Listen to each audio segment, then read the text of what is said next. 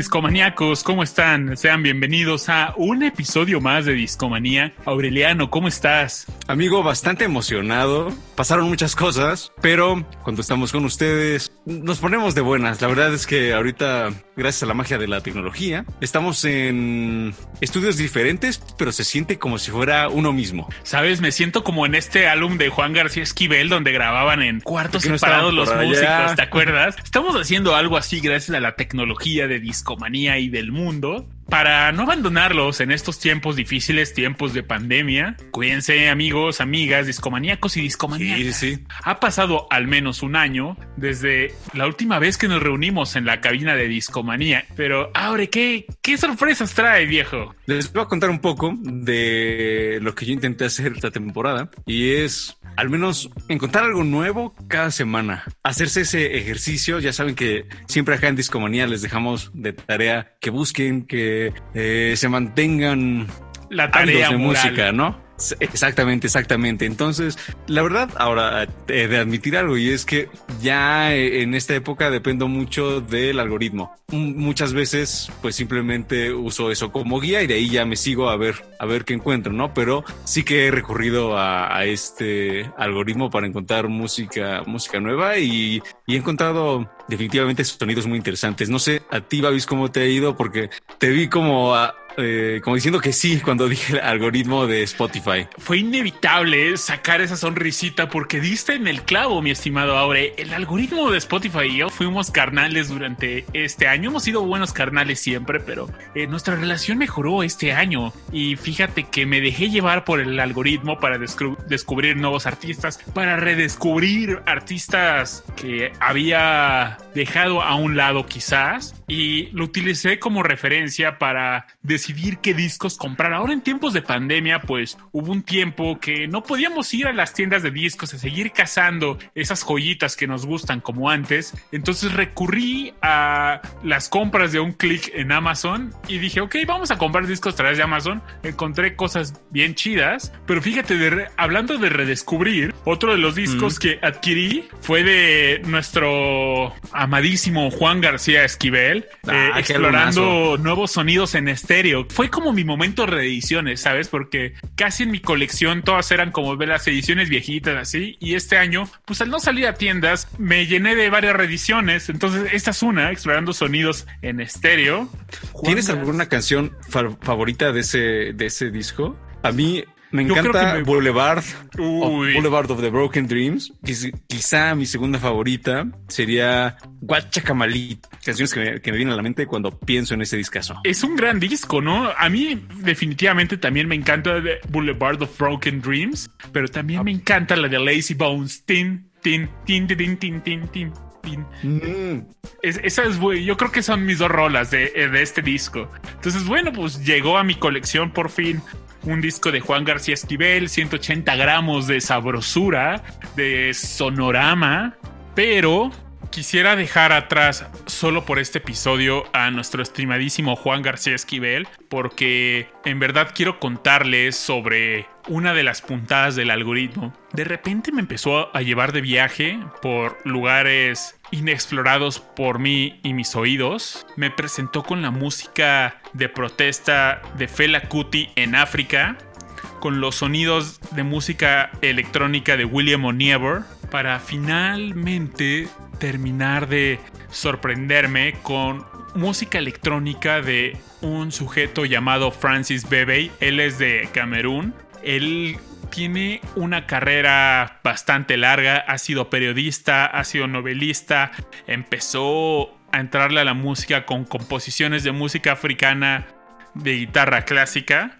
Es bastante conocida en esas tierras, en África y en los lugares hablantes del francés, pero su música electrónica es muy peculiar, en verdad creo que es única. Destaca la simpleza en ella. Él utiliza una técnica de sonido que se llama Sound on Sound, que lo que hace es que graba en una cinta un pequeño fragmento, hace un sampleo, podría ser de una flauta. Hay una entrevista donde él muestra una flauta de bambú que solo tiene una nota. Él habla de cómo aprovechar las limitaciones de esta flauta y dice, tienes que iniciar una conversación con esta flauta, porque solo puede hacer un sonido. Entonces empieza a soplarle, emite un sonido algo así como un... y él hace... Y empieza con eso a hacer como un pequeño loop. Se empieza a marcar el tiempo dándose palmaditas en el pechito. Y empieza a hacer ahí un ritmito solo con palmaditas en su pecho, la flauta y haciendo un sonido con su boca. ¡Wow! E, era un sonido. Logró hacer un, ritmo muy simple en esa entrevista. Y esa flauta me parece que figura en una canción de él que se llama Coffee Cola Song. Que es de las canciones que más me agradó de él. Es una música donde él le hace un reclamo al capitalismo porque dice que los llamamos salvajes, pero que nosotros somos más salvajes que su sociedad. Está bastante interesante. Me gustaría que la escucháramos. Y por favor presten mucha atención en la letra de la canción. Es un reclamo interesante. Además, además intenten escuchar la música y cómo cada instrumento en esta pieza ¿Qué te parece, mi querido Babis, si esta es la canción que les ponemos de, de transición para, para, nuestro siguiente bloque? Porque estoy seguro que les va a encantar. ¡Venga!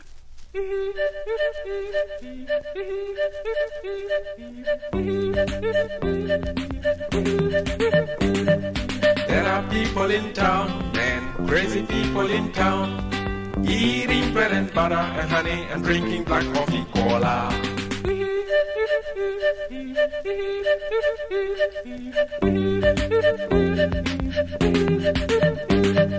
They believe we are wild, man. They believe we are wild. Just because we don't use any money and we drink no coffee cola.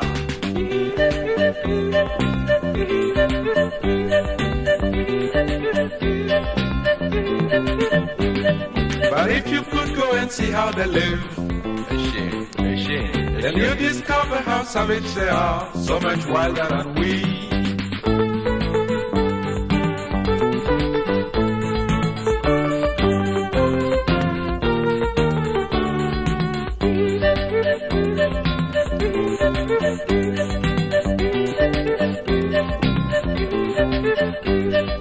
There are people in town, man, we are people in town eating bread and butter and honey and drinking black coffee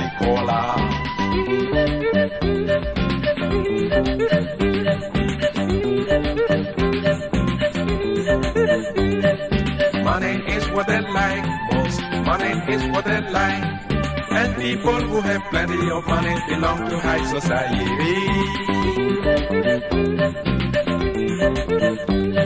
But if you could go and see how they live, shame, shame. Then you'd discover how savage they are, so much wilder than we.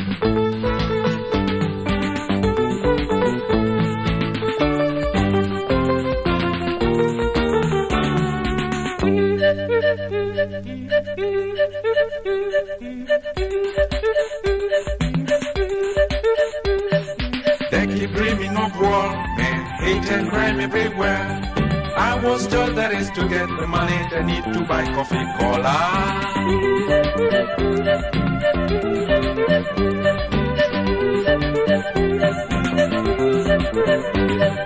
They keep dreaming of war, man, hate and crime everywhere. That is the way they can find the money they need to buy coffee cola.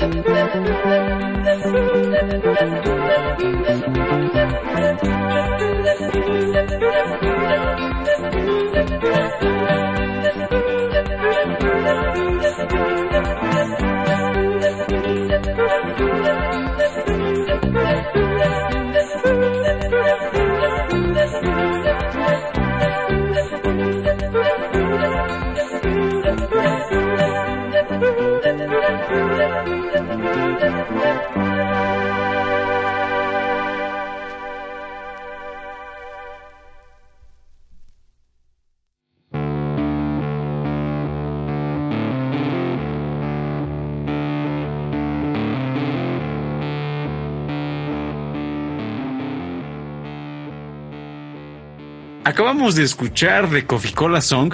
Lo que conversábamos mientras disfrutábamos de esta rolita era justo la cantidad de capas que tienen, ¿no? ¿Cuántos instrumentos contamos, mi querido amigo? ¿Seis? A ver, teníamos la kalimba, la drum machine, la flauta, la flauta de una sola nota. Como por ahí noté unas cuerdas, ¿no? Su- suponemos que es una guitarra Sí, no, no, no sé si es una guitarra. eh, Escuché unas o cuerdas. algo, Bien podría ser una síntesis, no estoy seguro. Y además algo de eso, ajá, como al menos dos sintes, ¿no? Dos O sintes, exacto. Y bueno, obviamente nuestra batería, nuestro bajo. El bajo estaba locochón. La línea de bajo a mí me, me agrada bastante. Sí, fina, ¿eh? Y bueno, la batería era una drum machine realmente. Entonces, que ya la, ya la habíamos Que contado. ya lo habías mencionado. Ajá. Tenemos 6, 7 posibles instrumentos. No se queden con, con esa rola nada más. Tiene mucho material más. Les recomiendo New Track y Le Condición Masculín. Escuchen este disco de African Electronic Music de 1975 al 82. Se van a dar un buen trip. Gran músico, Francis Bebe. Pero Oye, Babis, te quiero contar algo. Y es que me acordé, ahora que estábamos hablando de los discos de 1970, de un gran disco que tristemente no tengo físico, pero que me gustaría tener. cuéntame. ¿Podrás adivinar cuál es? Ah, 1970. Algo del 70. ¿Qué te gusta del Empieza- 70, mi querido Babis? 1970 de mis discos favoritos, pues eh, el homónimo de Emerson Lake and Palmer con esta canción de Lucky Man, de Barbarian, de Take a Pebble, gran, uno de mis discos favoritos de Emerson Lake and Palmer cumplió 50 años también, por lo tanto es de 1970. Pero ¿cuál es el tuyo, Aure? El mío, mis queridos discomaníacos y discomaníacas, es Lola versus Power Man and the Money Go Round, Part 1. Oye, ese nombre está, Es enorme. está enorme para un disco. Parte 1, ¿hubo parte 2? Iba a haber Iba a haber, wow.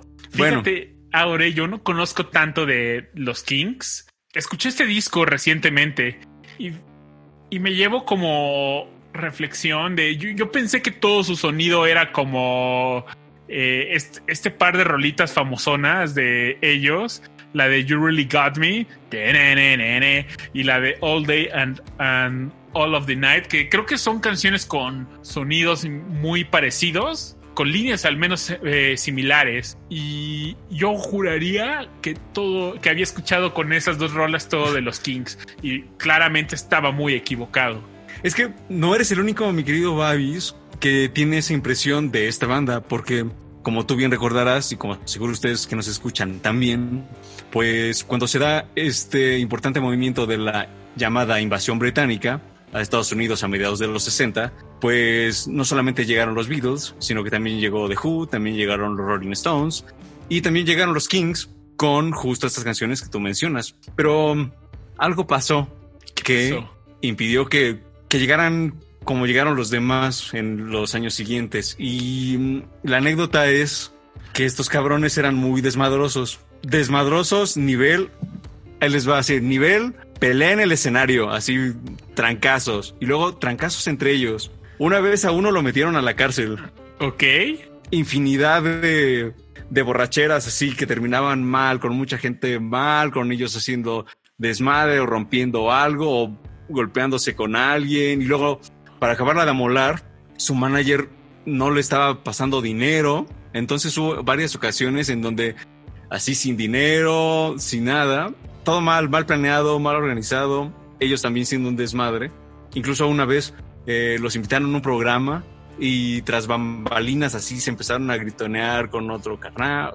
Todo eso estando en Estados Unidos. Sí, me recuerda un poco en Estados Unidos. Wow, pues me recuerda un poco a los Rolling Stones que también tuvieron problemas para entrar a Estados Unidos. Aparte para los ingleses, llegar a hacer una gira en Estados Unidos era como el paso para conquistar el mundo. Era pues empezar en Inglaterra, crecer ahí si lograban hacer estas giras en Estados Unidos, ya se animaban a hacer las giras mundiales. Y así muchos conquistaron el mundo, como pues, los mismos Rolling Stones, estaba Emerson Lake and Palmer.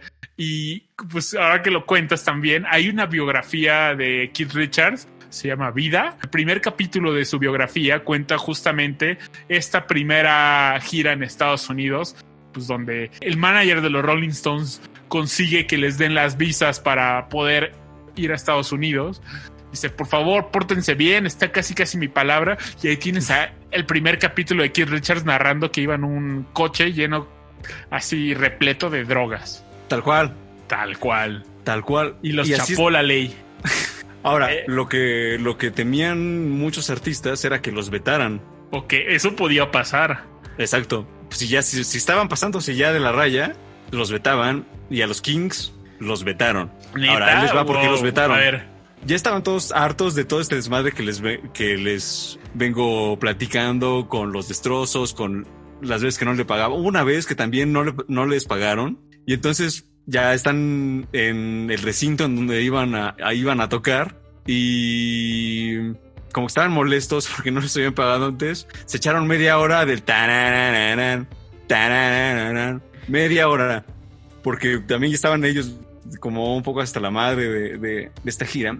Y al final el acabose es que tenían un concierto en San Francisco y otra vez no les vuelven a pagar y dicen, lo cancelamos y lo cancelan. Pero eso en esa época en Estados Unidos era así como, pues un poco como un insulto a, había un sindicato, me parece, como el sindicato de músicos o algo ah, así. sí, wow. Que tenían así como el control de justo del tema de los vetos y demás. Entonces, eh, Después de este concierto cancelado, pues empiezan, justo el problema fue que empezaron los ya movimientos legales.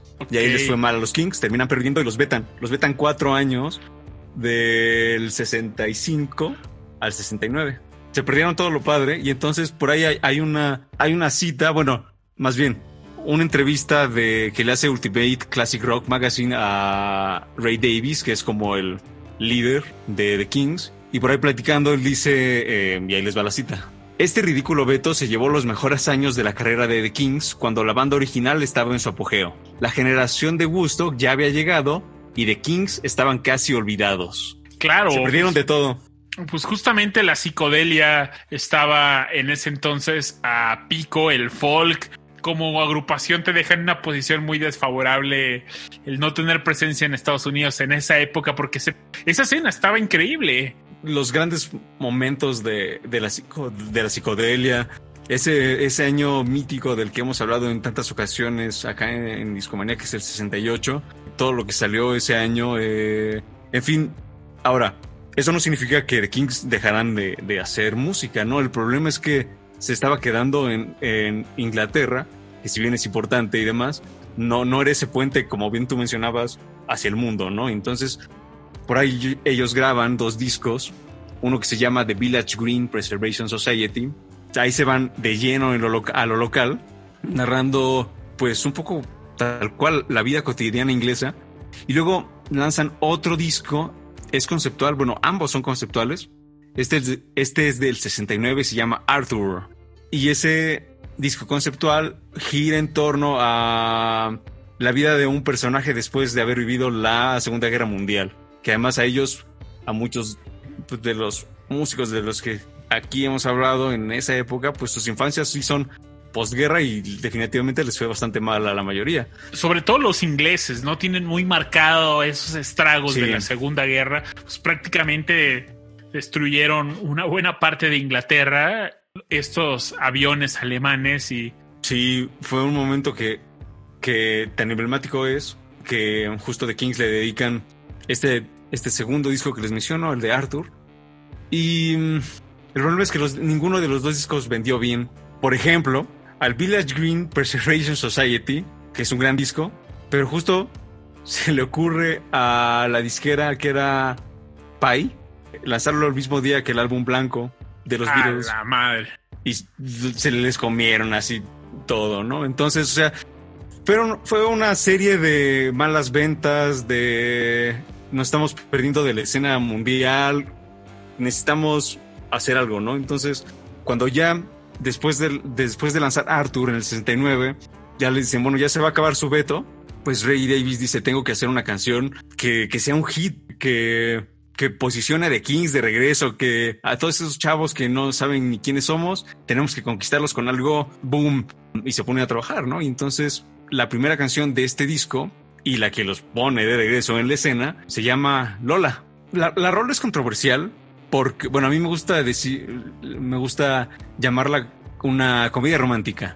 Es una historia de un muchacho que se encuentra a una muchacha que resulta que no es muchacha. Y es, es chistoso porque hace rato hablábamos de Coca-Cola y ahora hablamos de Coca-Cola porque el lugar en donde están es un lugar en Soho. Dice que la champán sabe a Coca-Cola. Y es chistoso, doblemente chistoso, porque por eso los vetaron de la BBC un tiempo. Que sacaron una versión, ¿no? Con otro. Cherry-Cola. Imagínense que hubo un momento en donde había dos versiones que estaban ahí circulando, la de Cherry Cola y la de Coca-Cola. Con los años ya les dejaron usar de nuevo Coca-Cola, pero eso también afectó a esta banda que venía con tropiezos y lo logran y se posicionan en los primeros 50 lugares del, de los singles, ¿no? Y van subiendo y van subiendo y van subiendo. Y a la par, pues ellos dicen, bueno, tenemos que además construir algo importante, algo que, o sea, si ya, ya le pegamos con Lola, pues algo más, ¿no? Y ese algo más es Lola versus Power Man and the Money Go Round Part 1,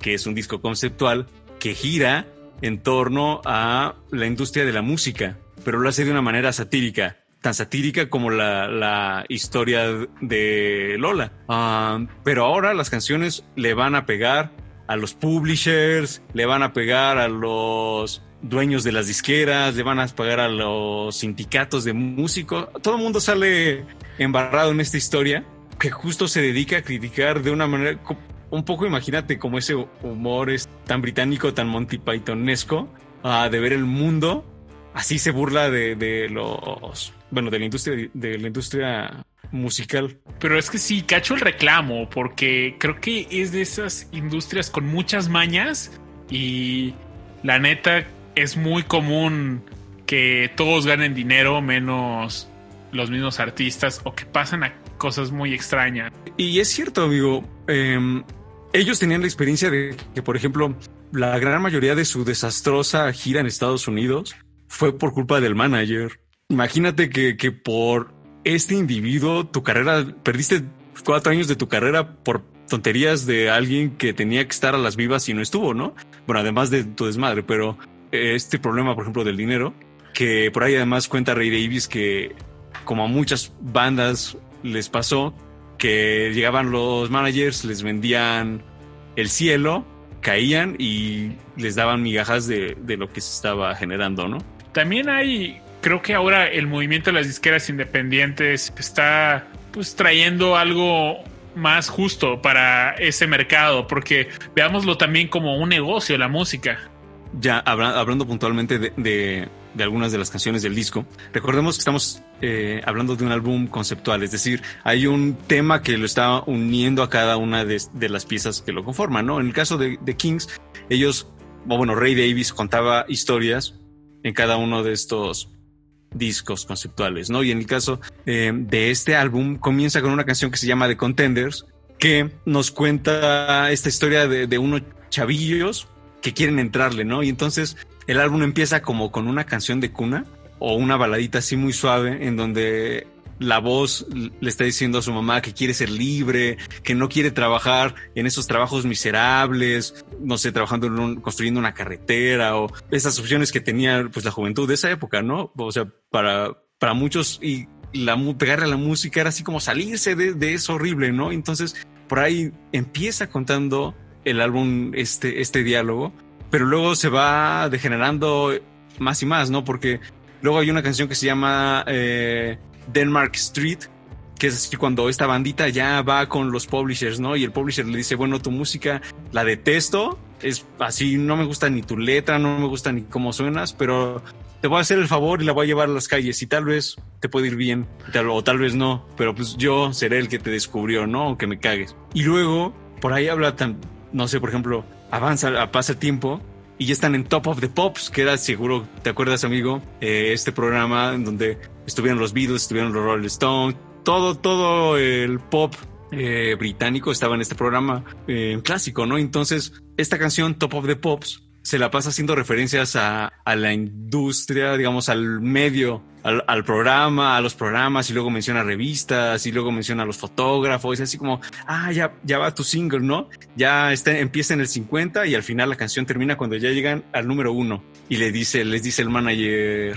bueno, chavos, ya están generando, ya están ganando varo, aquí comienza lo bueno, ¿no? No les voy a hacer el spoiler, pero la historia continúa y en algún momento se encuentran al Power Man, que es este otro personaje que aparece en el título, y el Power Man, Power Man es ese hombre invencible que por más increíble que sea tu banda, que por más que estés donde estés, toques donde toques, pues el del dinero es él, ¿no? El, que tiene tu sello discográfico es él. Y termina de manera, pues más bien agridulce, con una canción que se llama Got to Be Free, que pues anhela libertad. De esos chicos que, que soñaban con que, que, la música les iba a salvar la vida, pues ahora que están ahí, ya no quieren estar dentro, ¿no? Entonces, es un disco conceptual de. Son 13 canciones. Échenlo, es una historia bastante interesante. Hay algunas que no están precisamente conectadas con esta trama que les conté.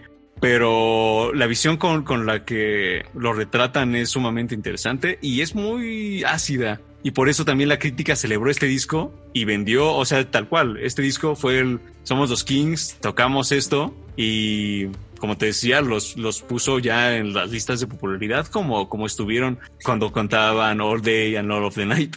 Órale, qué loca historia. Vaya forma de revivir quizás su, su carrera, que bueno, pues no, no estaba muerta, pero mediáticamente sí en esas regiones de Estados Unidos. Hay algo interesante, iban a sacar la segunda parte en donde Uh, Neta, que nos debes la historia de la sí. segunda parte. Oye, Aure, pero el título dice que esta es la parte 1, ¿eh? ¿Hubo parte 2? Entonces. Iba, iba a haber, amigo. Ahí?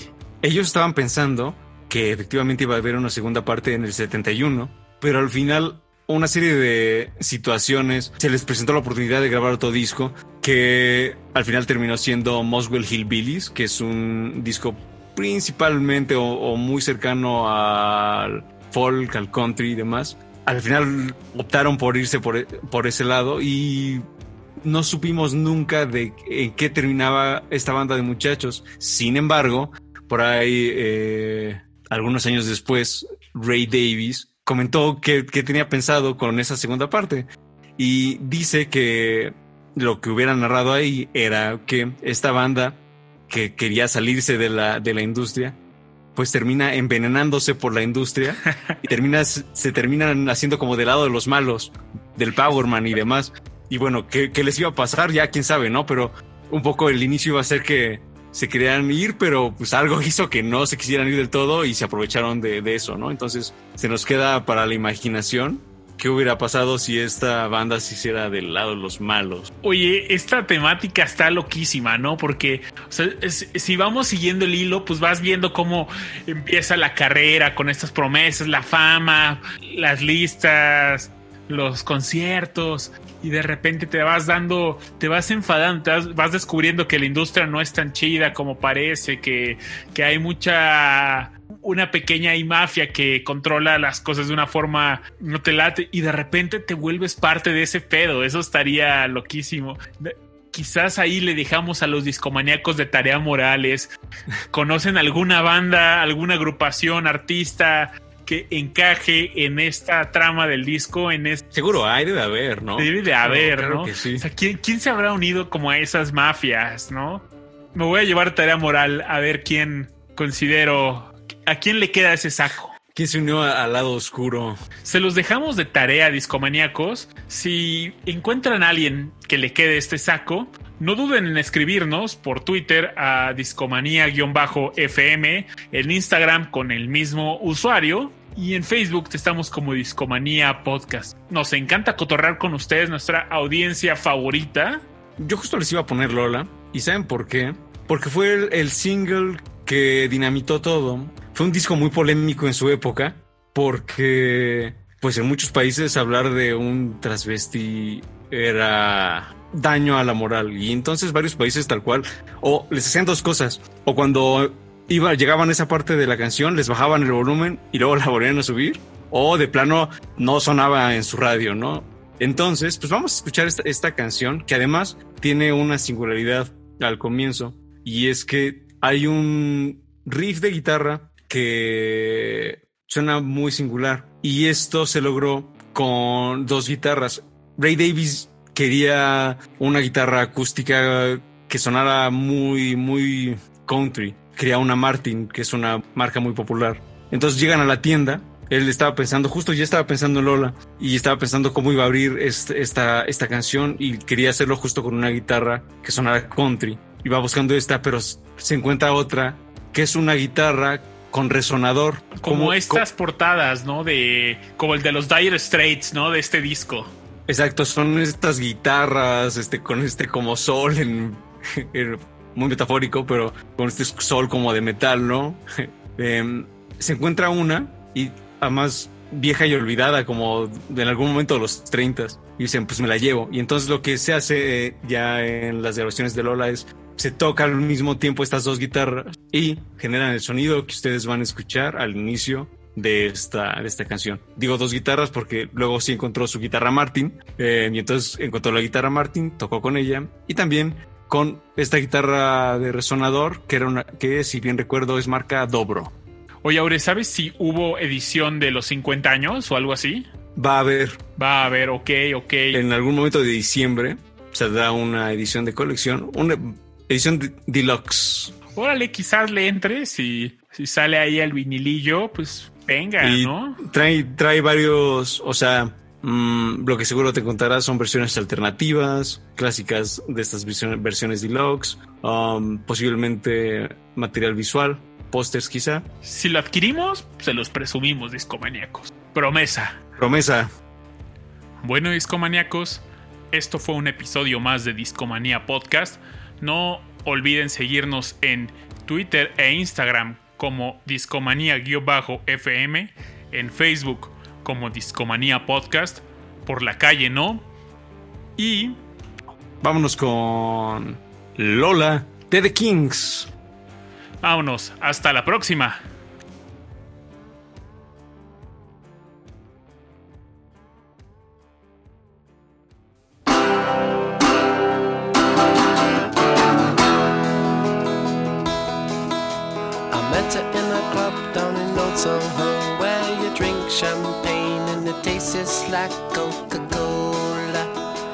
C O L A